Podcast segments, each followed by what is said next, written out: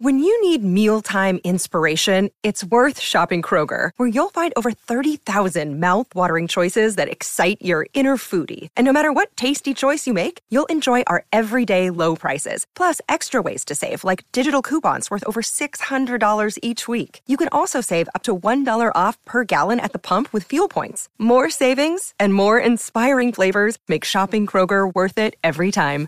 Kroger, fresh for everyone. Fuel restrictions apply.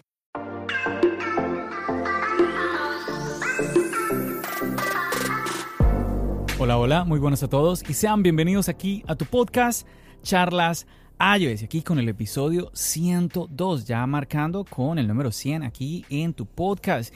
Y bueno, por supuesto, para aquí reunirnos para hablar de lo que nos gusta de la tecnología y de Apple. Mi nombre es John. ¡Empecemos!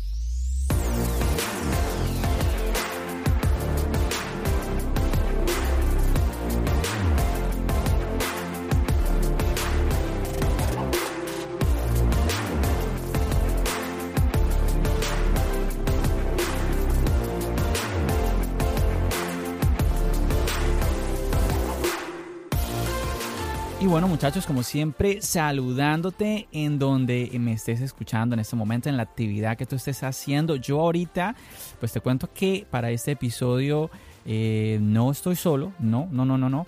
Y vengo con un invitado para esta grabación. Él es un, un latino, él es de, bueno, yo le voy a dar el paso para que él nos cuente, pues nos diga su nombre, de qué país. Yo sé cositas básicas porque pues ya estuve hablando con él. Y bueno, yo estoy muy contento, la verdad, muchachos. Em, quise animarme a, tratar de empezar nuevamente a traer, a traer más invitados al podcast. Las últimas grabaciones que hice, que em, vinieron otras personas, de la, también de que son seguidores del chat, que son seguidores de, charlas iOS, que están ahí en el chat de la comunidad. Entonces me gustó, me gustó mucho y bueno, yo dije, bueno, vamos a tratar de, hacerlo un poquito más, más seguido estas grabaciones. Vamos a ver, esperemos que a ti que me estás escuchando te guste esto y yo feliz de seguir trayendo más invitados. Y bueno, vamos a darle paso aquí a mi amigo Pablo. ¿Qué más, Pablo? ¿Cómo vamos? Hola, John.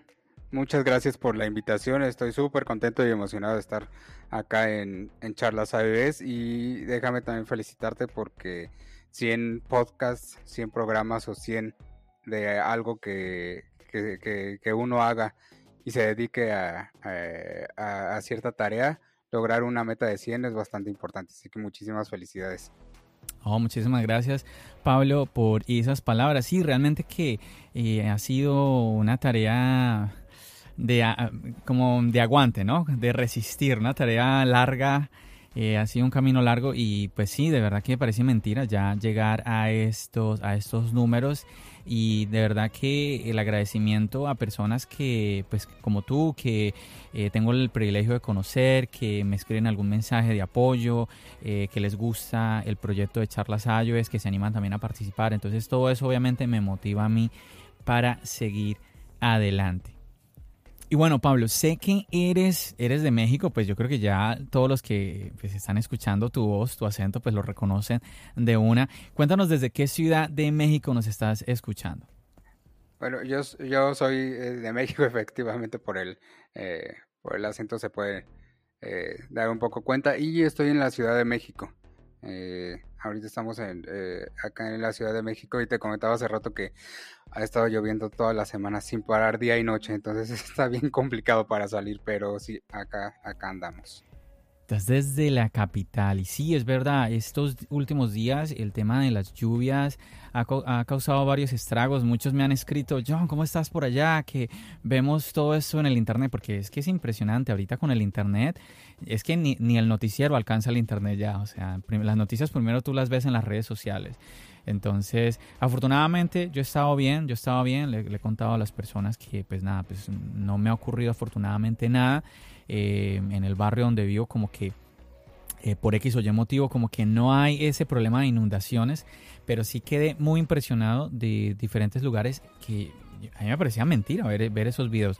Sí sé, obviamente, que como eh, hay partes del tren que es subterráneo, pues es entendible que se inunde claro, parece, parece, es que las imágenes, los videos que uno veía, parecían de una película apocalíptica, y, pero sobre todo me impresionó ver los barrios, ver eh, autos prácticamente casi tapados del, del, agua. Tremendo, tremendo lo que está ocurriendo. Eh, bueno, esperemos que la madre naturaleza se calme un poquito. Esperemos que sí, con la ayuda de Dios.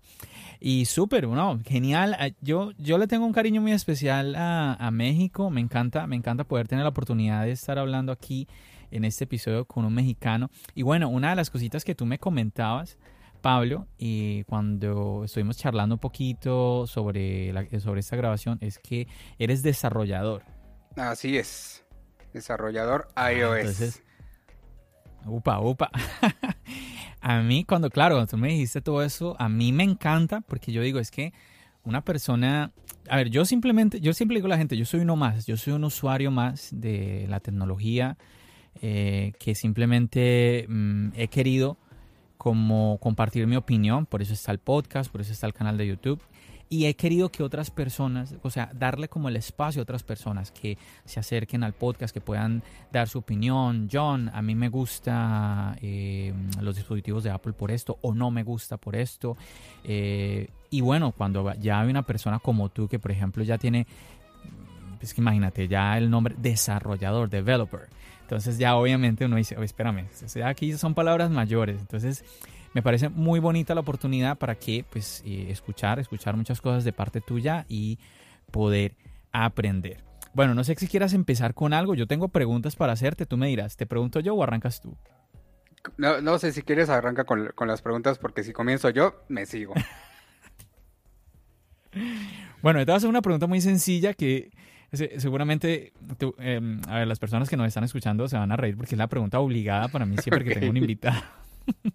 y es, identifícate como usuario de Apple. ¿Qué dispositivos tienes? ¿Has tenido? Ah, bueno, esa es una, historia un poquito larga. Ya, ya llevo bastante rato con, con dispositivos de Apple. No comencé, eh, creo que como todo mundo. Vamos a resumirla, vamos a resumirla porque quiero, quiero hablar de varias cosas contigo, entonces para que no se nos vaya todo el podcast en la historia. Sí, creo que como todo mundo pues empezamos con, con dispositivos, lo que teníamos en la mano, lo que podíamos eh, tener acceso, pero empecé desde un iPhone 3GS.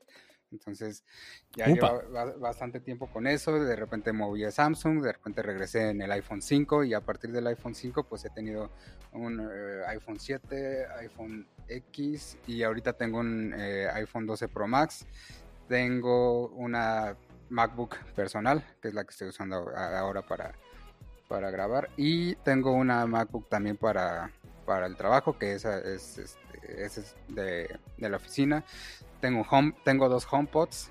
Eh, tengo unos AirPods. Entonces tengo una Apple TV. Entonces hay muchas, muchas cosas. Y lo bonito pues de, tener todo esto y todos estos dispositivos es que el ecosistema de Apple se integra muy bien y es muy fácil como interactuar este, estas cosas como no sé copiar desde el celular y pegar en la computadora y que te copie lo que, lo que copiaste desde el teléfono. Todo eso es muy, es muy bonito.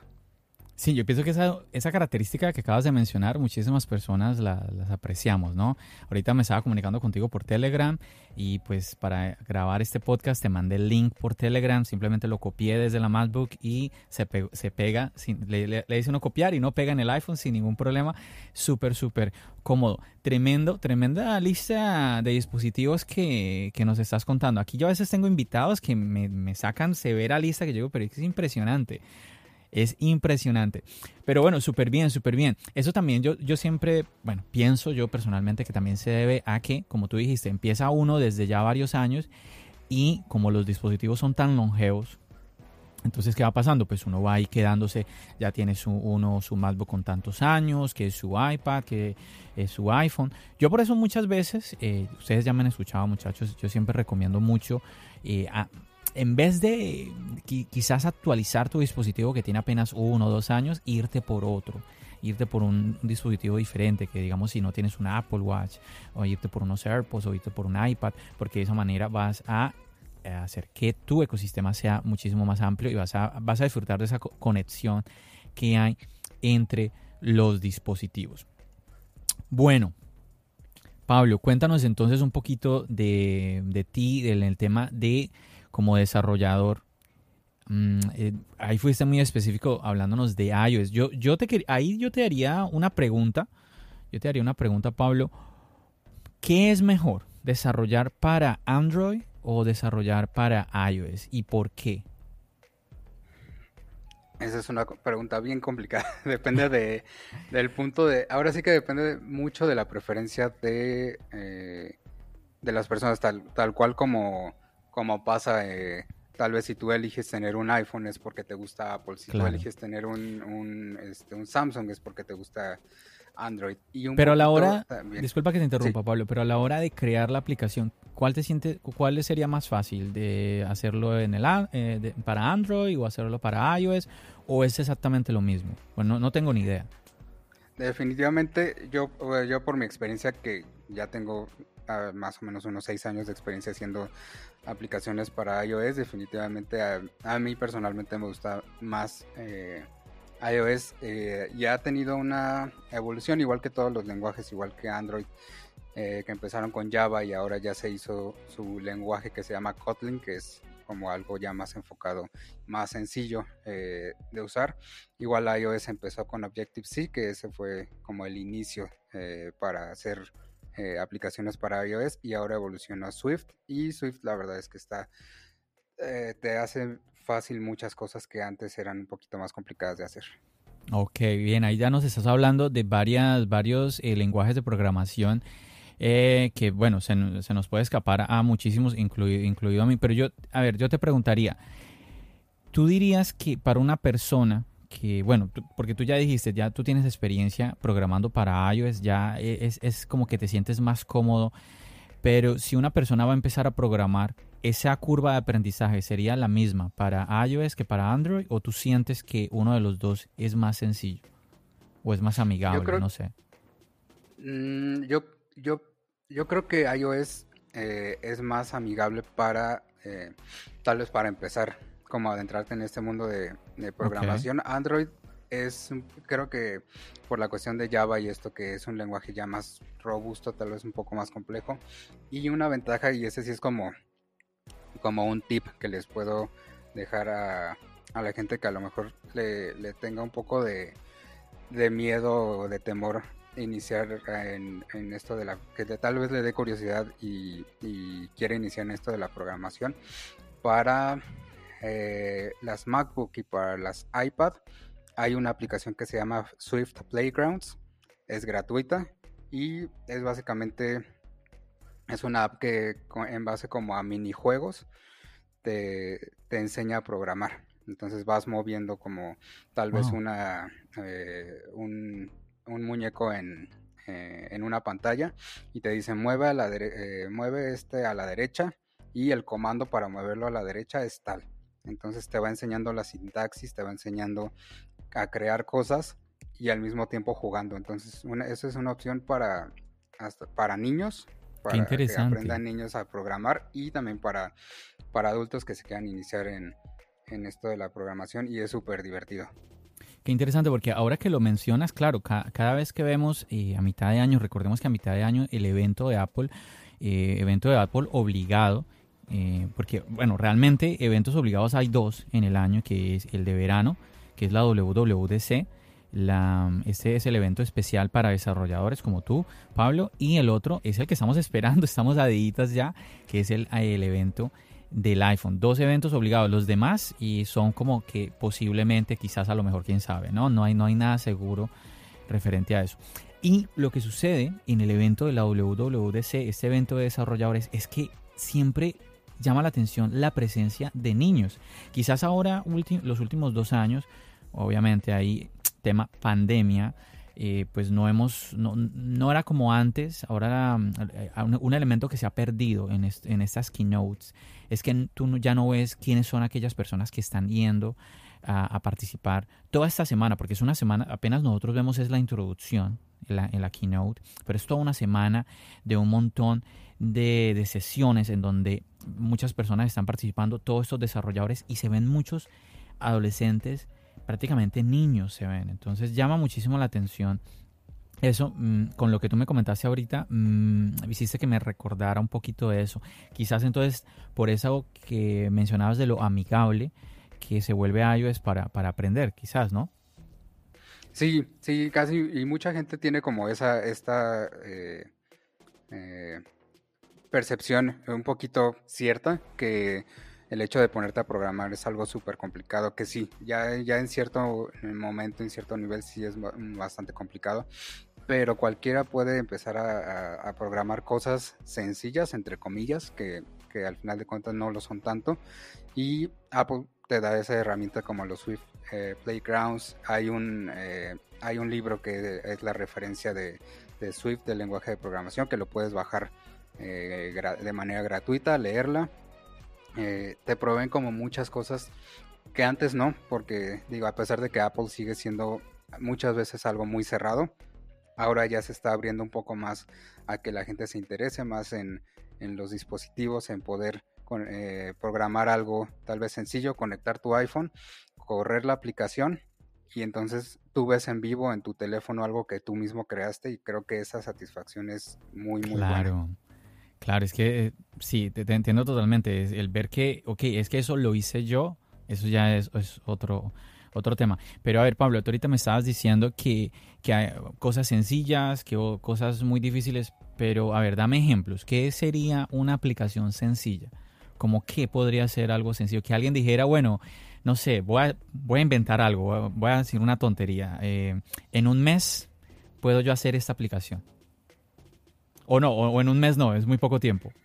Tú me dices, no, sé. Eh, no, de hecho puedes hacer, puedes hacer aplicaciones tan sencillas como, eh, bueno, yo quiero una aplicación que, muestre mi imagen favorita, que cuando abra la, aplicación me muestre mi imagen favorita y eso lo haces en cinco minutos.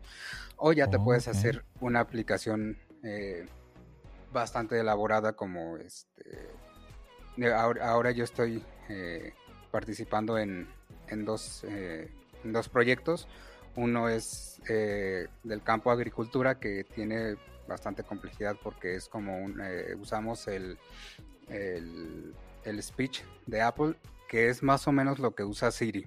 Que cuando tú le hablas, eh, Siri agarra el audio, lo transforma a palabras y ejecuta una, una acción.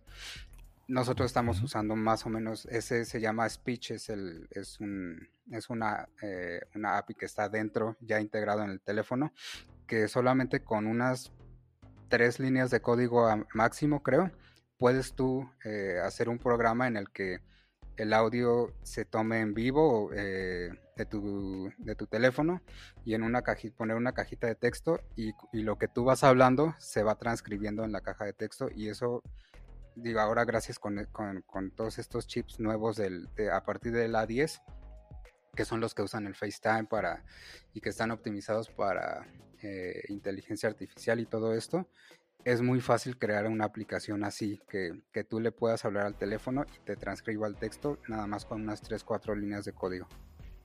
Wow, qué interesante, qué interesante todo esto que nos estás compartiendo. Bueno, mira que estamos hablando y a mí se me empiezan a ocurrir un montón de cosas. Si tú quieres compartir algo específico, me dices, me detienes. Pero a ver, yo quiero preguntarte lo siguiente. Ahorita que nos estás comentando todo esto, que estás compartiendo eh, este proyecto de esta aplicación que tiene que ver con lo de la agricultura y que estás hablando que es compleja y todo esto. A ver, hace poco y un recordatorio para todos los que nos están escuchando en la WWDC, ahorita la mencionábamos, algo que, quedamos un poquito como fríos fue la presentación de iPadOS 15. ¿Por qué? Porque recordemos que ahorita que Pablo estaba mencionando los chips, los procesadores, el iPad Pro, em, una de las cosas que más se destacó fue el tema de que eh, se le había puesto este procesador. Cuando nos presentaron, un poquito antes de la keynote, que nos presentaron el, el iPad Pro 2021, pues una de las cosas que mucha gente inclusive le causó mucha gracia porque salía Tim Cook, que tipo Misión Imposible, como si fuera Tom Cruise, y se metía por allá en las, en las oficinas de Apple y cogía y le sacaba el chip a la MacBook y luego iba al iPad y se lo metía y uno, oh, mira qué emocionante y todo esto. Claro, luego empezamos a, se empezaron a las personas a mirar, bueno, ¿qué va a pasar con el iPad? Con el MacBook vimos que la batería prácticamente se duplicó. es impresionante que algo, algo a ti en, la, en la carga prácticamente se te duplique. Eso, eso no es cualquier cosa. Y la gente empezó a decir, bueno, el iPad, el iPad también nos va a traer batería. No, el iPad sigue trayendo la misma batería. Las mismas 10 horas nos está marcando. ¿Sí? Porque Apple no nos habla de miliamperios. Apple nos dice es, esto te va a durar tantas horas. Entonces el iPad sigue marcando las mismas 10 horas. El MacBook sí pasó de marcar de 10 a 20, 18 horas. Entonces ahí sí hubo un cambio drástico. Mm, pero ¿qué sucedió? Entonces el tener el M1 en el iPad todo el mundo se emocionó. Viene iPadOS 15. ¿Qué nos va a traer esto? Aplicaciones profesionales. Otros dijeron, viene macOS en el iPad. Otros más entusiasmados, ¿no? Y, a ver, yo, yo llegué, honestamente que sí, yo tenía mm, muchas, muchas esperanzas puestas en iPadOS 15. Y cuando terminó la presentación de este sistema operativo, se me vino un bajón tan tremendo. Y claro, uno luego se pone a analizar, pero ¿qué pasa? ¿Qué fue lo que pasó? ¿Por qué la gente se desilusionó? ¿Por qué? ¿Por qué? Y nos colocan un, procesador como el M1, que uno dice, pero es que es un monstruo de procesador. Y el sistema operativo no está dando la talla. No está, no está al mismo nivel de un procesador que se supone que es profesional. Entonces el sistema operativo no lo es.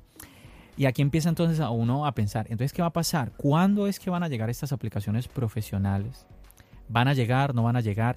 Yo, yo soy de la opinión de que un macOS en el iPad no lo veo todavía. No lo veo todavía. Pienso que pues, eh, son dos, dos dispositivos con dos sistemas operativos diferentes. Pero yo lo veo, y, y aquí yo quiero escuchar tu opinión, Pablo, es yo lo veo un poco más por el tema de lo que vale una aplicación. Si nosotros, nosotros vamos a macOS, tú te vas a descargar. ¿Cuánto, cuánto cuesta Final Cut? 300 dólares. 300 dólares te cuesta. Exactamente. Si tú quieres descargar una aplicación de video profesional para, para el MacBook, es Final Cut. Cuesta 299. ¿Sí? Aunque recuerden que en el canal hay un video sobre el bundle de estudiante donde te sale mucho más económica. Ahí el comercial. Pero si tú vas a, eh, al iPad, si tú quieres editar video a nivel profesional en el iPad, tienes que irte a la mejor aplicación que en este momento hay de video, que es LumaFusion. ¿Cuánto cuesta LumaFusion? 30 dólares. estamos, hablando, estamos hablando de el 10% de lo que vale Final Cut, vale LumaFusion. Yo me pregunto si tendrá que ver con que uno, uno diga, bueno, esta aplicación es profesional en mi computadora, en mi MacBook, pues vale 200, 300 dólares, los pago. Pero una aplicación de 200, 300 dólares en un iPad, en un iPhone, sí, porque iPadOS y, y iOS son hermanitos, ¿no? Entonces, ahí como que no lo veo, ¿no? imagínate, estamos hablando de 30 dólares LumaFusion, ya estamos diciendo, uy, está cara. Entonces yo digo, si, si es muy difícil, yo pienso yo que es muy, es muy difícil que un, desarrollador mm, decida no desarrollar para macOS, donde va a cobrar 200, 300 dólares, y diga, no, mejor voy a desarrollar para el iPad, donde va a cobrar 20, 30 dólares. Cuéntanos. Sí, es, es un poquito eh, complicado porque todavía hasta estas fechas está la distinción entre lo, como decías, tal vez lo más pro eh, que es tener una, MacBook y, lo, y la parte mobile. Lo mobile siempre es un poquito más chiquito, es un poquito más eh, compacto por el dispositivo, por las pantallas, por, eh, por demás. pero el, el, hecho de tener el Final Cut en una Mac te da ese ese pro o ese, esa como insignia de, profesional, de que estás creando las cosas de manera eh, más arriba que, alguien que agarra su iPad o alguien que agarra su teléfono y se pone a crear cosas. Eh, pero ya, ya estamos llegando a un momento, así como decías, el, chip M1 es, algo que, que, fue para las, las, eh, las MacBook, para, para todos los dispositivos de Apple bastante importante porque se vio el rendimiento de la batería, los programas, los programas muchísimo más rápido, eh, pero es esa distinción que todavía eh, entre el, el Mac OS, el iPad OS y iOS, en, el, en la versión 15, los tres ya hay, ya hay muchos elementos que son comunes. Entonces creo que sí vamos a llegar en algún momento en el que tú ya puedas ocupar tu iPad como una, como una MacBook Pro. Eh, también yo supongo que eh, el hecho de, de bueno, el, eh, uno de los productos más con los que empezó Apple fueron las, las Mac. y eso, eso es muy, muy complicado que Apple lo deje ir. Entonces creo que eso se va a mantener por cuestiones de, de ok, necesito editar, por ejemplo, videos en 4K, videos en 8K que eso eh, el procesador M1 lo, lo, maneja realmente sin mayor problema. ese tipo de cosas no las podemos hacer en un, en un, dispositivo porque el chip A13, que a pesar que es algo muy bueno, todavía no le llega al, al, al M1 y tal vez en un futuro en el iPad Pro, eso es algo que por ejemplo yo sí he, he pensado mucho. Yo preferiría tener un, un iPad Pro con un teclado externo conectado y empezar a trabajar o, hacer código ahí que una MacBook eh, por temas de peso, practicidad, costo y demás. Pero eh, el, problema es que el, programa que se usa para programar en, iOS se llama Xcode, es gratuito y lo puedes bajar, eh, lo puede bajar todo el mundo para si le da curiosidad y empezar a hacer cosas. Ese programa no está, no está para iPad. Entonces solamente y exclusivamente puedes desarrollar en iOS si tú tienes una MacBook. Esa es un poco la restricción. Pero yo, yo, yo, siento que en un futuro ya se va, eh, o el plan es como uniformizar todo a una sola plataforma en la que tú puedas instalar el macOS, pero no importa si ese está corriendo en el celular, en el MacBook o en el iPad. Espérame, espérame, Pablo, espérame, espérame. Tú me estás hablando de macOS en el iPad. Sí, pues yo, yo creo, digo, tal vez, eh, tal, eh, tal vez sí llegue a, un momento en el que, en el que eso, yo, porque realmente, sí. Disculpa, yo estoy convencido de que es posible, o sea, de que se puede, yo estoy convencidísimo de que se puede, de que un iPad puede, pueda correr macOS, yo estoy convencido de eso. Ahora, la pregunta es de si Apple lo va a llegar a hacer, porque ya hace unos años, en un, el mismo, el mismo Frederick, en una de las keynote, nos mencionó eso, nos dijo, no, eh, eh, no va a fusionarse. iOS, macOS no se van a, fusionar. Que a mí honestamente me choca un poco y... a ver, no me van a odiar por lo que yo voy a decir, pero es que yo sé, a ver, tenemos pantallas táctiles y pantallas no táctiles. Yo sé que en el mundo Apple, si tú quieres una pantalla táctil, tienes que irte a un iPad. Pero no dejo de ver cuando yo voy en el día a día, mm, constantemente nos estamos topando con pantallas táctiles. Cuando tú vas a pagar, cuando tú vas a comprar algo, es muy normal que la pantalla que estás interactuando sea táctil. Cuando vas a un cajero automático, un montón de cosas son táctiles. Entonces, eso me hace a mí pensar, ¿será que es que Apple va a aguantar muchos años sin que las iMac, sin que los MacBook lleguen a ser táctiles? Pero bueno, es simplemente una pregunta. ¿sí? No, yo, yo, aunque honestamente sí a veces mi mano, yo a veces lo cuento con un poquito de como de, gracia, de que a veces la mano se me va a la pantalla. Cuando estoy manejando el más oye, no, quieta, que esa pantalla no es táctil, por favor, no estamos en un iPad. Pero bueno, eh, yo creo que me he adaptado. Yo me he adaptado al tema del MacBook, que no es táctil y todo eso. Entiendo de que quieres táctil, tienes que irte al iPad. Así es el mundo Apple. Bueno, no, no, no pasa nada. Pero no sé, no sé si, si llegaremos a ver. Yo honestamente, después de haber visto lo que sucedió con el procesador M1, me ha empezado a madurar un poco más la idea de que quizás iPadOS va a seguir creciendo, pero no sé, no, no, no veo mucho. Aunque, pues yo digo que sí, podría, sería bueno para uno, para el usuario. Pero es que al final, si macOS llega al iPad, mucha gente se va a ir por el iPad y ahí van a, van a perderse ventas en, el MacBook. Sí, tenemos hoy en día el iPad. El iPad es la mejor, es la tableta más vendida en el mundo. O sea, no hay mejor tableta que el iPad, es la que más se está vendiendo. Duplica, se lleva, se lleva a Amazon, se lleva a la competencia, pero por, por mucho. O sea, no es, que, no es que vendan un poquito más, se los llevan, pero por mucho. Y el precio de los modelos Pro están a la par ahorita prácticamente de una MacBook Air que ahí es donde uno empieza a rascarse la cabeza. ¿Qué, a ver, ¿qué es mejor? ¿Me voy por un iPad Pro o me voy por una MacBook Air? ¿Me voy con iOS, con iPadOS, quiero decir, o me voy con macOS?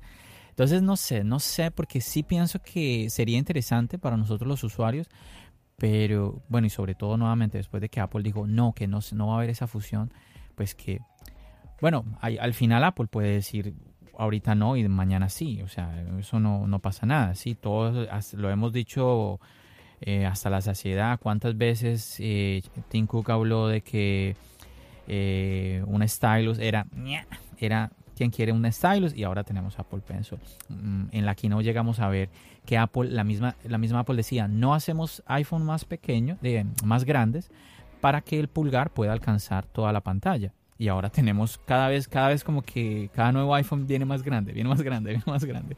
Entonces sí, podría, podría haber podría haber cambio. Pero Pablo, tú verías, ¿tú cómo es ese, ese, ese tema económico, el tema del precio desde el punto de vista de un desarrollador? ¿Tú cómo lo verías? Porque nuevamente, si tú ves que desarrollando para macOS te va, imagínate, te va a entrar muchísimo, te va a traer 10 veces la cantidad de dinero, pues a ver, 2 más 2 son 4. Uno dice, pues me, me voy para, mejor escribo código para macOS. Pero bueno, nuevamente, compártenos un poquito tu opinión. Quizás también las descargas en iOS sean muchísimo más mm, masivas. Eso, eso puede ser la otra cara de la moneda, ¿no? Sí, sí, eso, eso es importante también porque al final eh, estas eh, aplicaciones como Final Cut y las cosas de diseño de, Adobe, o sea, son, son empresas que ya están eh, que ofrecen sus servicios profesionales para gente profesional. Entonces ese mercado o ese nicho es un poquito más, eh, digamos, tal vez exclusivo, en el que, en el que sí, si tú quieres editar audio de manera profesional y, y venderte como editor de audio profesional y hacer este, música y, y ofrecer tal cual servicios, ocupas una herramienta profesional como son estas, estas cosas de eh, Photoshop, Illustrator, este, Final Cut, todo esto. Ah, el Pro Tools para, para, el, audio. Eh, y en iOS, por lo general, es no está pensado para un uso profesional. realmente, y, como mencionaba hace rato, el Xcode, que es la herramienta profesional de trabajo para desarrollar en iOS, solamente está disponible en MacBook porque está pensado para, eh, para, para trabajarse sobre un dispositivo que tenga un teclado. Sí, es un, es un hecho que ahorita eh, si tú te compras un iPad y ahí venden eh, teclados externos, lo conectas y, ya está, ¿no? Pero el iPad no viene con un teclado tal cual físico integrado, el, iPhone tampoco. Entonces están, esos dispositivos están más pensados tal vez como para un uso Mm, ocasional, tal vez sí puedes editar, ya hay muchos programas en los que puedes editar fotos y se ven bastante bien, puedes editar audio, puedes editar el video hasta en iMovie en, en, tu celular y queda bien, pero al final no son, eh, no son, o sea, no son tareas que requieran un profesional o un experto para realizarse. Es un usuario, eh, un usuario común que puede realizar esas eh, esas tareas en su dispositivo y el resultado cada vez va siendo mejor porque pues cada vez va avanzando más la tecnología pero creo que por ahorita todavía esa distinción entre lo eh, entre las personas profesionales o los servicios profesionales o, servicios de expertos sí tienen que hacer una diferencia todavía en cuestión de precio porque al final si tú sacas sí puedes sacar una foto con tu iPhone 12 eh, y va a salir muy bien eh, pero no es lo mismo que tú tomes una foto a que tú vayas con un fotógrafo profesional que tiene una cámara reflex o algo así y las fotos van a salir todavía mucho mejor. Entonces creo que esa distinción todavía entre lo que uno puede hacer por su cuenta y lo profesional creo que va a estar ahí por, por un buen rato. Claro, bueno, mira, yo te comparto un poco de mi experiencia eh, yo siempre lo he compartido. Eh, prácticamente todo el trabajo de charlas iOS yo lo hago en un iPad Pro. los videos los edito en el iPad Pro. Eh, este podcast que estamos ahorita grabando, lo estoy grabando ahorita en un iPhone y lo voy a editar en el iPad Pro. Entonces, no va a pasar, este podcast no va a pasar en ningún momento por el MacBook. Em, últimamente me he puesto la tarea de empezar a aprender a manejar un poquito Final Cut. Eh, me ha dado la tarea, mm, a veces cuando tengo algún espacio, voy a ver, me siento a mirar cómo es que se hace eso, cómo se hace aquello. Ah, todavía me falta mucho, me falta mucho todavía aprender a manejar el programa, pero lo, estoy haciendo porque, a ver, es que este es el punto que te quiero compartir. Muchas personas me han dicho, John, pásate a Final Cut. Y yo siempre les he preguntado, ¿por qué? ¿Qué tiene Final Cut que, para ofrecerme? Y las respuestas, las respuestas que me dan, ah, mira, se puede hacer esto. Y yo les digo, pero es que eso lo puedo hacer. Eh, puedo hacer aquello. Es que eso lo puedo hacer. Quizás yo me pongo a pensar, bueno, para los videos que yo hago, que yo a veces hago, no sé, bueno, que es el contenido de Apple, que si estoy hablando a veces que hay alguna noticia, o si estoy, no sé, que a veces hago un blog yéndome a la Apple Store y todo esto, pues todos esos los hago sin problema eh, en el iPad. Incluso eh, hasta, hasta, este momento que me siento a mirar Final Cut, yo como que me abrumo, como que me da, empieza a dar ansiedad. Yo digo, no, no, no, no, no, me quiero ir de acá, quiero volver al iPad. A veces pienso, me da la impresión que es muy difícil, pero a veces pienso que es que ya estoy acostumbrado a, al iPad, a, a Fusion, y que simplemente tengo que tener paciencia, ir aprendiendo. No sé, vamos a ver, vamos a ver si es así. Eh, me sorprende, ahorita que tú estabas ah, hace unos minutos ah, mencionando 4K, 4K, el iPad Pro corre 4K sin problema desde hace mucho tiempo.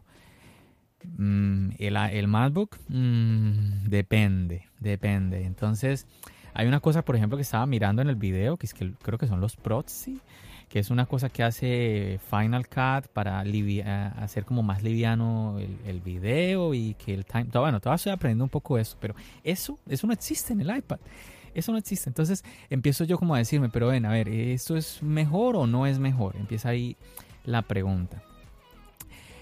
Siento yo que esa línea, como tú mismo lo decías ahora, esa línea entre lo profesional y entre ese usuario aficionado o, o usuario casual, cada vez está rompiendo, se está como haciendo más borrosa, ¿no? pero sí, sí entiendo lo que, lo que, tú me estás, eh, lo que tú me estás comentando. Y te comparto algo más que me disgustó muchísimo. Hace, hace unas semanas estaba utilizando una aplicación, una aplicación de música, de escritura musical, que me costó sí como unos 20 dólares y la estaba utilizando y bueno, tan, tan, tan, ok, vamos a hacerlo en el iPad, tan, tan, tan. Cuando cierta, cierto elemento que quería utilizar en el iPad llega y me dice, no, no, no, lo podía hacer y no, y no encontraba. Yo, ah, pero ¿cómo se hace? ¿Cómo se Y siempre estás, llegas a la conclusión de que es que no sabes cómo hacerlo. Pero ¿cómo se hace? Y empiezas a buscar el manual, empiezas a, buscar la página de, de la compañía que creó la, la aplicación.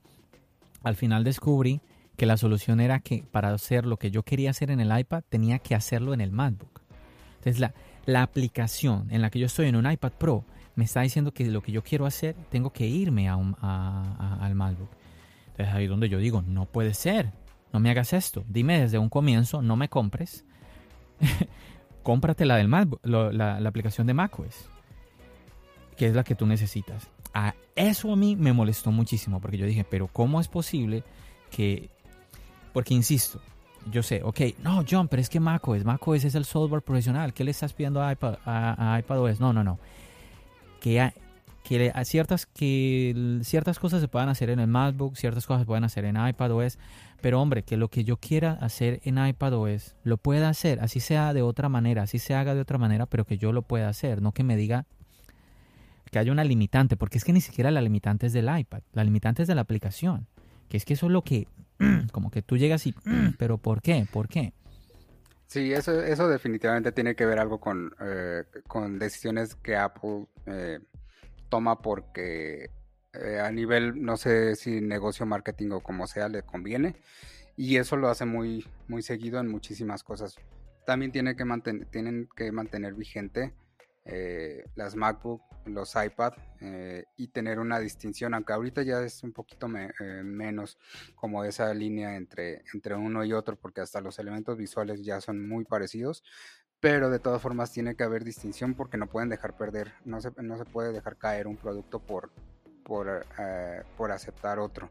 Al final creo que sí va a haber alguna evolución en cuanto en cuanto a esto, tal vez de tener un sistema operativo uniforme. Yo creo que eventualmente sí, pero eh, y también Apple pues aprende muy mucho de sus errores, así como un año dice una cosa, el día, el día siguiente o al año siguiente se contradicen y sacan otra cosa, entonces creo que es, es un poco de, su parte también ir aprendiendo, ir escuchando también, eso, eso creo que sí me queda muy claro que Apple escucha mucho al, a sus clientes y hace modificaciones y acepta sugerencias y ve que funciona, que no funciona.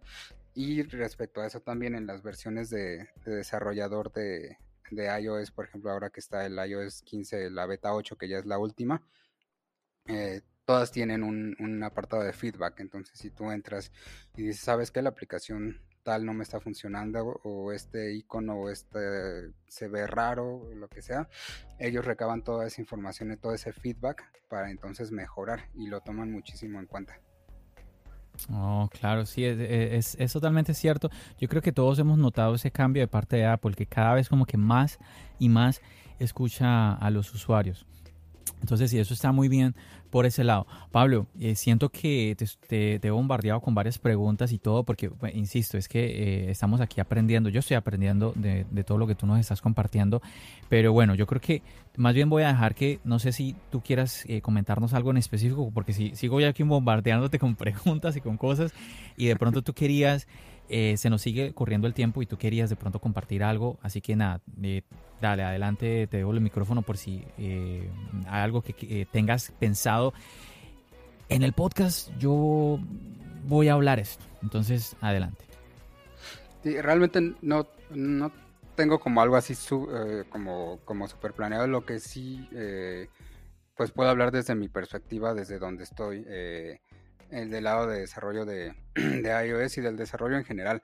Al final esta, esta parte también que comentábamos de lo profesional contra lo no profesional, por llamarlo de alguna forma aficionado o demás, que también se está haciendo en cuestión de tecnología, se está haciendo bastante también la línea más delgada porque como decía ahorita con, con esta parte por ejemplo de los Swift Playgrounds que cualquier persona, este, un niño de 8 o 10 años puede agarrar su iPad y bajarse el Swift Playgrounds y empezar a programar.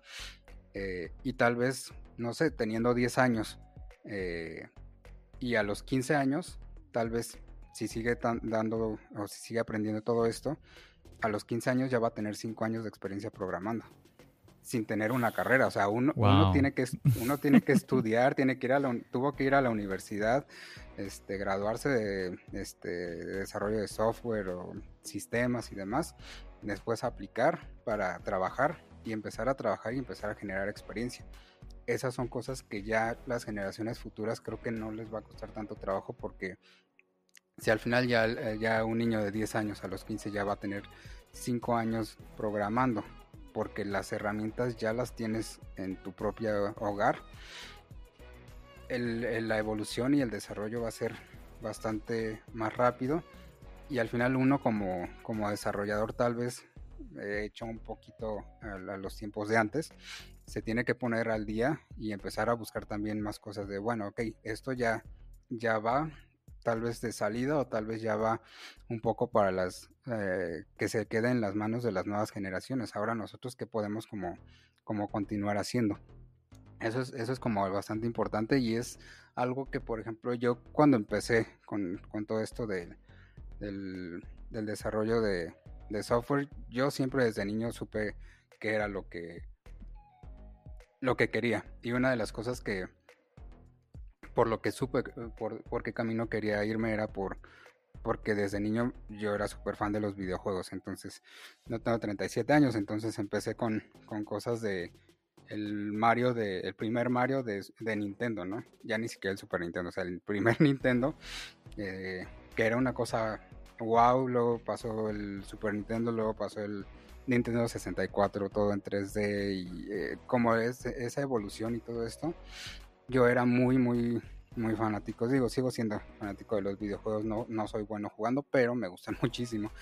Y una de las cosas, por ejemplo, que mi familia, eh, mi papá en especial te puede decir, es que pues compraba computadoras de estas que acá les decimos armadas, que compras pues eh, el exterior, luego compras el, eh, la tarjeta madre y le vas poniendo todos los elementos. Y computadoras como esas, de niño, yo, me, yo llegué a descomponer como unas 5 o 6 fácilmente, porque me encantaba meterle ahí, que, que, que, quitarle, moverle, borrarle el sistema operativo sin, sin yo saber, obviamente. Este, y fueron Dios mío, pobre tu papá. sí, fueron muchísimos dolores de cabeza porque otra vez el niño ya descompuso la computadora, ¿no? Pero gracias a eso como que me empecé a interesar mucho en todo esto y al final mi idea de niño era como, bueno, me encantaría ser programador de videojuegos, que al final no, no estoy en ese ámbito, pero estoy en algo muy, muy parecido. Eh, y creo que eso es algo que, que igual eh, les puede como llegar a servir a alguien que, está un poquito indeciso entre lo hago no lo hago. Al final creo que siempre que hay, que eh, hay que aventarse a hacerlo, siempre hay que, ok, si quiero hacer algo, lo hago. tal vez sin, sin, pensar mucho más allá. y ahorita que todo esto de la, de la programación y esto ya está más abierto a todo, a todo el mundo. Igual si, si alguien no, no sé, está, este, quiere dedicarle a lo mejor como un tipo hobby, como algo de segunda carrera o algo más a, esto de, la programación, puede, puede hasta entrar a lugares como cursos en línea, como, como estas páginas de Udemy y todo esto. y Udemy tiene unos cursos súper buenos y casi siempre tienen descuentos y puedes eh, tal vez tomar un curso de esos que te va a llevar tal vez unos 5 o 6 meses a aprender muchas cosas, pero con eso ya tienes unas bases muy sólidas para empezar a ver como más allá. O sea, ya, ya afortunadamente esto de, de sí ayuda a tener una carrera o una, unos estudios de, de ingeniería, pero al final, al final de cuentas, como eh, Google hace como tres años creo que empezaba a, poner como, ya no pedían requisitos para entrar a Google, tener una, eh, tener una carrera profesional, sino simplemente, ok, pues aquí está el reto para entrar a Google y si lo pasas, no importa si tienes o no tienes carrera profesional, si tú eres capaz de hacer las cosas, vas a entrar. y eso creo que es bastante, eh, bastante interesante porque esto se está, se está abriendo cada vez más a, a, más gente que tal vez nunca pensó como programar, pues yo qué voy a estar haciendo programando, no. y, entras a los cursos y entras eh, a todo esto y ves que no es, o sea, sí es complejo, pero, pero no es imposible. Y, este, y creo que si alguien por ahí anda como, como entre la curiosidad y entre si lo hago o no lo hago, y yo personalmente le diría hazlo, hazlo, métete a cursos de YouTube, eh, eh, a, ahorrar eh, si, si, si, le, si gusta el camino por, por iOS y todo eso, vamos a ahorrar, comprarse una MacBook Pro, bajar Xcode que es totalmente gratis y empezar a, a, programar de poco a, poco y, y, repito, esa, esa parte de tener como crear algo tú y que tú mismo lo puedas tener en tu teléfono y y hasta ir, no sé, con tus amigos, familia o demás y decir, mira, yo hice esto y mostrarles es algo, algo súper importante. Tremendo, tremendo. Eh, me, llama muchísimo la atención, sí, esto que estás ahorita, este mensaje que nos estás dando, mm, porque yo lo recibo para, eso es para cualquier, para cualquier persona, sin importar edad, sin importar hombre, mujer, lo que sea. Eh, si alguien de pronto dice, oye, me gustaría aprender algo nuevo, se puede. Sí, como tú dices, sí hay que, obviamente, dedicarle un tiempo, pero no es como que... Es que, a ver, lo que te digo esto es porque cuando uno le dicen, escribo código, eso suena como que casi que te están diciendo, hablo, con, hablo un idioma alienígena. Entonces uno, uno se imagina, oye, no, esto es muy difícil, es una cosa complejísima. Y, y yo siento, el mensaje que tú nos estás dando es que no es tan complejo como parece. Sí, es, es, sí tiene mucho grado de complejidad, pero la cuestión que ahora... Bueno, ya me subiste, ahora me quieres bajar. ¿Qué pasó ahí, es, lo mismo como, eh, como esto, esto que va más o menos eh, eh, acortándose esta línea entre lo profesional y lo, y lo, aficionado. Al final sí, este, sí es complejo, pero hay eh, la diferencia de antes es que pues antes tenías que ir al, al, colegio, a la universidad para aprender todo esto. Ahora ya lo puedes aprender en cualquier lado. Entonces, a pesar de que sí, sí, sí sigue siendo complejo y a veces hay muchas cosas que ya están bastante más simplificadas. Lo, que llamamos, lo que llamamos empírico, ¿no? O sea, lo que es aprender por nuestra propia cuenta, de manera empírica. Sí, ahora la ventaja es que lo puedes hacer sin mayor problema porque hay muchísimas herramientas por todos lados. No nada más para iOS, yo hablo de iOS porque es lo que hago, pero para Android y para otras cosas. Eh, hay herramientas, software gratis, eh, tutoriales y todo por todos lados que ya hay eh, muchísima información en la cual no necesitas de un tutor o no, no necesitas ir a la escuela para aprender a programar. Tú solito con tu computadora o con tu teléfono puedes aprender a programar. Pablo, pero ahí me va entonces otra pregunta. Nos estás diciendo que eh, si queremos podemos aprender por nuestra propia cuenta, que prácticamente la información está toda en el Internet, es gratuita, el software también nos estás diciendo que es gratuito, pero mencionaste algo, mencionaste que es necesario tener una MacBook. Entonces ahí yo te haría la pregunta. Ahorita, ahorita está, estábamos hablando de edición de video y todos sabemos de que lo que sea edición de video, edición de audio, videojuegos, esas tres cosas es lo que más le exige a cualquier máquina, a cualquier computadora, a cualquier ordenador. Pero escribir, programar, escribir un código, yo podría, a ver, voy a, voy a decir una, una tontería acá. ¿podría yo en el 2021 programar con una MacBook, no sé, de hace 5 años, de hace 8 años o no? ¿Qué necesito? De hecho, de hecho tal, tal cual como para programar, o sea, no importa si es la plataforma que, sea. Si, si tú me dices, bueno, ¿qué necesito para programar? Una computadora de X capacidad, de la capacidad que tú quieras, del año que tú quieras, y como, o sea, es tan básico como que abres tal vez un blog de notas y te pones ahí a programar, corres algo en una línea de comandos de, Windows, de Mac o lo que sea y corres tu programa. Eso es como lo más básico para Bueno, pero estamos hablando en el mundo de macOS. Entonces, ah, eh, puedo programar, no sé, si alguien me dice, John, te regalo esta MacBook Air de 2013.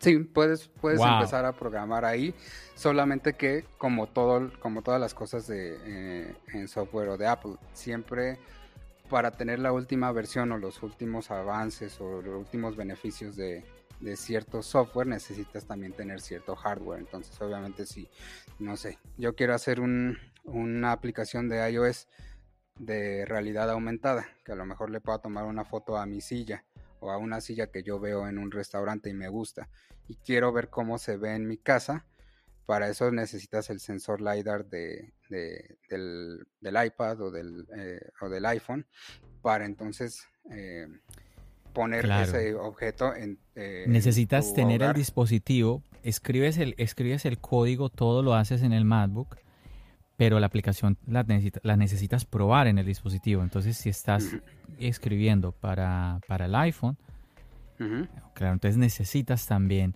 eh, tener el dispositivo. Ok, pero, pero quedándonos un poquito en esta parte de, la, de programar en el MacBook, ¿necesitaría yo eh, la última versión de macOS o no es necesario tener la última versión de macOS? A ver, o te lo voy a poner así. Para todos los que nos están escuchando ahorita y escucharon tu mensaje de que todos podemos programar, ¿tú qué le dirías? Si te, preguntaran, mira, eh, ¿qué MacBook el, lo más económico? que tú digas, mira, mm, por lo menos cómprate la de tal año. O ahí hablemos de una MacBook Air. Ni siquiera vámonos al MacBook Pro. A ver, ¿qué tú nos dirías? Sí, del, eh, empezando por ejemplo como dices, de la MacBook Air, la verdad es que la última eh, MacBook Air con, con el M1 de precio no está tan, tan elevado. Y es una computadora que te puede hacer más que una MacBook Pro de hace dos años, por ejemplo. Pero pensemos en un muchacho, un estudiante que aún esa MacBook Air le queda un poquito difícil, le queda un poquito muy inalcanzable, ¿sí? Y su solución, él, quiere escribir para macOS, no quiere eh, comprar un Windows, ¿sí? que Windows lo tenemos de muchísimos precios, entonces él tendría que irse a, una MacBook de un año anterior. Entonces, nuevamente, entonces ahí tú qué le recomendarías? Vete, mínimo vete a tal año, no te vayas más abajo. ¿Cuál sería ese año, en tu opinión? yo creo que tal vez de unos dos, tres años antes, está bueno porque eh, al final es como los, como los iPhone, por ejemplo. Si tú ya tienes un iPhone 5, tú ya no le vas a poder instalar tal vez iPhone, el iOS 15.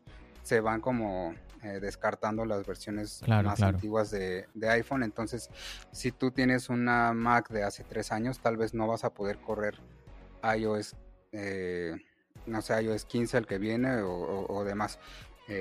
Pero una, de, hecho, la, la, computadora que yo tengo ahora, la que estoy usando que es personal, es de del 2015 y esta la puedo todavía seguir este, usando para, para programar cosas en, mi iPhone. Entonces, eh, todavía hasta de 5 años, ahorita como 6 años, pero ya estamos 2021.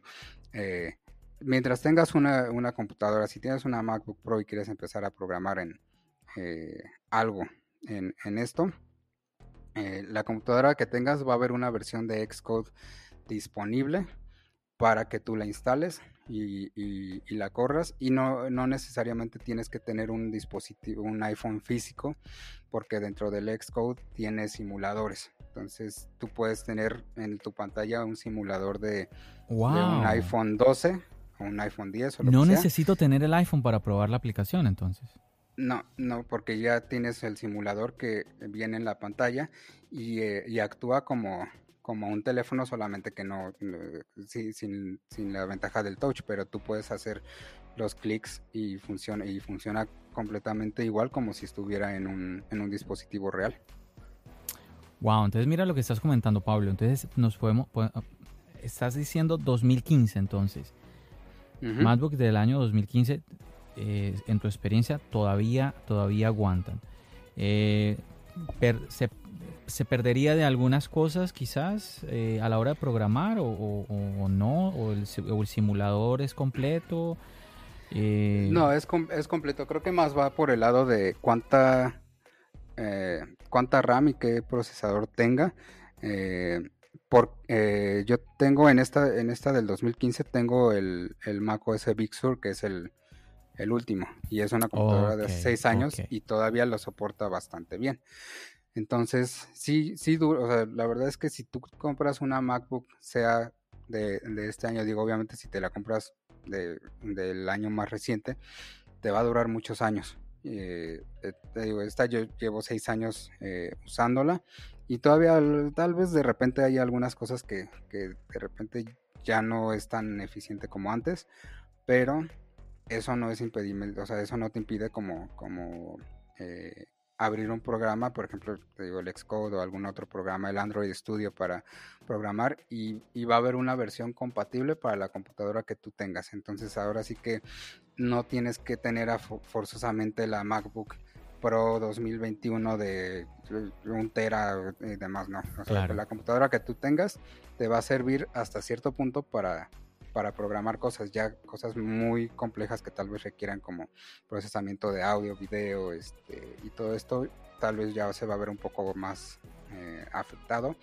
Pero para empezar, con la computadora que, tú tengas, puedes empezar. Sí, entonces en conclusión, es que sí, no, no solamente nos podemos eh, dejar llevar por el año, porque claro, si vamos a, ahorita a comprar el, un, computador, ahorita en el 2021, Em, si vamos muy diferente que vayamos a comprar el modelo base, aquí le vamos a meter qué más RAM y qué más disco duro y qué más. Claro, empezamos a meter ahí esteroides a, la computadora muy diferente si lo estamos comparando con el modelo base, aunque sean del mismo año. Tienes toda, toda la razón, algo ahí que también tenemos que tener en cuenta. Pablo, wow, impresionante. Ya, el, ya estamos a la hora, a la hora de podcast, aquí se nos fue. Sí, se nos fue el tiempo bien rápido. Sí, te había dicho que por ahí unos 45 minutos y mira cómo se nos fue. Pero de verdad que eh, no, yo la, este ratico se me ha pasado súper rápido. Eh, yo, yo de verdad espero muchachos, ustedes que nos están escuchando, que pues les haya gustado todo lo que eh, Pablo nos está compartiendo en este episodio, en este, en este podcast de este, fin de semana, porque de verdad que, no sé, yo sí me llevo muchísimas cosas. Yo de verdad que quería traerlo a él cuando él me comentó eh, que era él era desarrollador y todo esto, yo dije, vamos todos, todos, todos en charlas ayos, vamos a aprender muchísimo con lo que Él nos va a contar, nos va a hacer pensar y efectivamente yo sentí eso en esta pequeña charla contigo, Pablo, de que me hiciste, me hiciste pensar varias cosas, reevaluar ciertas cosas. Así que superadamente bien por ese lado. Muchísimas gracias, Pablo, verdad, por, por, haber, eh, por haber mostrado ese interés de participar, de participar en el podcast. Es lo que yo quiero, que la gente de verdad que eh, pues toque la puerta, decir, John, yo quiero participar en el podcast. Y bueno, aunque yo a veces me digo, ah, es que es que me toca editar, es que me toca esto, pues nada, eh, yo veo que a mí me motiva mucho es, es eso, que eh, la, gente se interese, que haya respuesta de la gente, que la gente, el ver que mm, obviamente más personas escucharon un episodio, todo, todas esas cosas siempre los números siempre te, van a ser un motivante para ti, así que esperemos de que eh, todos los que nos están escuchando, pues obviamente hayan disfrutado de este episodio, así como yo lo he disfrutado de toda esta pequeña charla contigo, Pablo. Yo creo que eh, nos, nos queda incluso para otra invitación, para que vuelvas por acá y volvamos a charlar cuando quieras. Por supuesto, sí, sí, estaría increíble también tener una segunda parte y tal vez eh, extender la plática o profundizar en algún, en algún punto en específico. Tal vez si tu audiencia también le, escucha esto y le interesa un poco, igual también que te dejen alguna eh, pregunta, sugerencia y, con gusto. Claro que sí, claro que sí. Y ahí un recordatorio con lo que Pablo acaba de comentar, muchachos. Aquí en la descripción del podcast, yo les voy a dejar, además de, obviamente, voy a dejar ahí la red social de, de Pablo para si ustedes quieren conocer un poco de Pablo, quieren ahí hacerle alguna, algún tipo de pregunta, quizás referente a eso, desarrollar aplicaciones. Pablo, me recomiendas tal cosa, te escuché en el podcast y mira, quisiera preguntarte esto. A yo le voy a dejar a ustedes la, la red social de Pablo y además le voy a dejar el link del chat de la comunidad de charlas iOS, muchachos, para que obviamente hay usted cualquier pregunta que, usted, eh, que ustedes tengan, pues también la pueden hacer, que ustedes tengan, John, me gustó mucho la charla con Pablo, mm, nos gustaría escuchar un episodio hablando sobre esto con Pablo, también usted lo puede hacer, o si usted quiere participar, estar aquí con Pablo, también, también lo puede hacer, muchachos. Definitivamente que este es un espacio, ¿sí? Para ustedes. Eh, recuerdo recuerdo las, palabras de eh, eh, un compañero mío con el que yo empecé este podcast, que se llama Santiago, y él, decía, él decía algo eh, cuando grabábamos juntos, él decía, tu voz tiene lugar. Sí, entonces, y es exactamente eso lo que queremos aquí en tu podcast, Charlas Sabios. Así que anímese ahí usted a darle clic al link de que yo le voy a dejar ahí en la descripción para que lo lleve al chat de Telegram, un chat de la comunidad donde estamos ahí varias personas y pues nos preguntamos cositas, aprendemos, nos ayudamos. Hey, me pasó tal cosa con mi dispositivo. Eh, ¿Ustedes qué creen que va a traer este nuevo dispositivo de, de, de Apple? ¿Qué pasó? Y ahí empieza, empieza la charla, que siempre uno, se encuentra con personas que, oye, a mí me gustaría poder charlar con alguien de, del nuevo iPhone o de cosas de Apple y no tengo con quién hablar. Pues ahí está la comunidad. Bueno, Pablo, antes de despedirnos, no sé si quieras comentar algo más. Mm, no, realmente no tengo como eh, otra cosa más que comentar, sino eh, agradecerte muchísimo por, por el contacto, por la invitación. Eh, la verdad es que fue algo, una plática bastante, bastante interesante y, y sí, y sí, yo súper disponible para, para tal vez hacer una segunda parte en, eh, en un futuro y este y pues qué gusto, qué gusto estar acá. Claro, claro que sí, ahí seguimos en contacto y bueno, y que pues ustedes que nos están escuchando pues que nos ayuden a compartir este, este episodio y todo para que, bueno, para que todo lo que Pablo nos compartió pues llegue a más personas. Y nada, nuevamente aquí pues cuando ustedes quieran venir aquí a tu podcast, charlas, Ah, yo, yo creo que entonces ya aquí vamos a cerrar. Nuevamente agradecerte, Pablo, por haber aceptado el venir aquí a tu podcast Charlas iOS y a todos ustedes por haber decidido reproducir este episodio. Muchísimas gracias por ese apoyo, porque Charlas iOS continúa, es gracias al apoyo de esta comunidad. Ya saben, como siempre, nos seguimos escuchando aquí en el podcast y nos seguimos viendo en el canal de YouTube. Recuerden, mi nombre es John Bendiciones.